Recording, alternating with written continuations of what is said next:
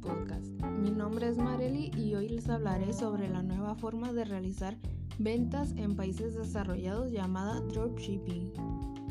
Dropshipping es una forma de venta minorista en la que el revendedor o el dropshipper no posee las mercancías, solo comercializa los productos. Pero al comercializarlos, el dropshipper establece los precios más altos que los establecidos por el proveedor y esta diferencia es tu beneficio. La mayor diferencia entre un dropshipping y el modelo estándar minorista es que el revendedor no necesita poseer ni almacenar su propio inventario. En vez de eso, el revendedor compra inventario según sea necesario de un tercero, generalmente de un mayorista o un fabricante que completa los pedidos.